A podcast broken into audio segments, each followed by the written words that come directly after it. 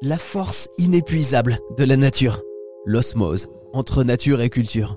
Les marques du temps et des éléments. Des paysages à couper le souffle. Sur notre planète, il existe des endroits incroyables, aux histoires invraisemblables.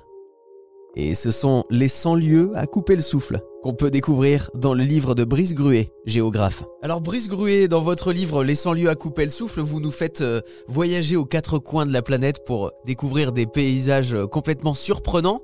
J'imagine que c'est pas facile de choisir 100, 100 lieux comme ça à couper le souffle. Oui, oui, bah alors en fait on a aussi essayé de, de couvrir les cinq continents, donc c'est vrai qu'on a, on a essayé d'être un petit peu équilibré.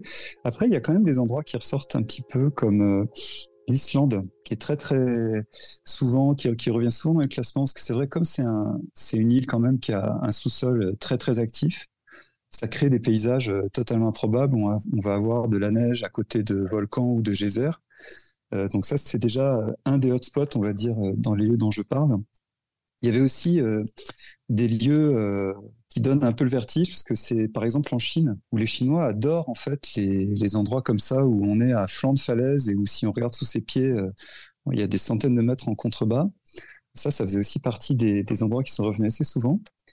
Et puis ensuite, il y avait quand même aussi des, des curiosités géologiques. Alors ça, il y, en a, il y en a un peu partout, mais il y en a pas mal aux États-Unis et puis euh, en Afrique. Même s'il faut savoir que l'Afrique, finalement, elle, elle, est moins connue que d'autres euh, continents parce qu'elle est moins photographiée, elle est moins touristique. Et ensuite, on peut aller du côté de l'Australie, où là, là c'est pareil, euh, il y a des paysages incroyables. Vous savez, il y a le Ayers Rock, ce, fameux rocher rouge qui ressort de la plaine désertique. J'ai découvert des tas de choses dessus, sur les récits aussi des, des, des aborigènes. Mhm. Les légendes en fait qu'on racontait sur les lieux m'intéressaient.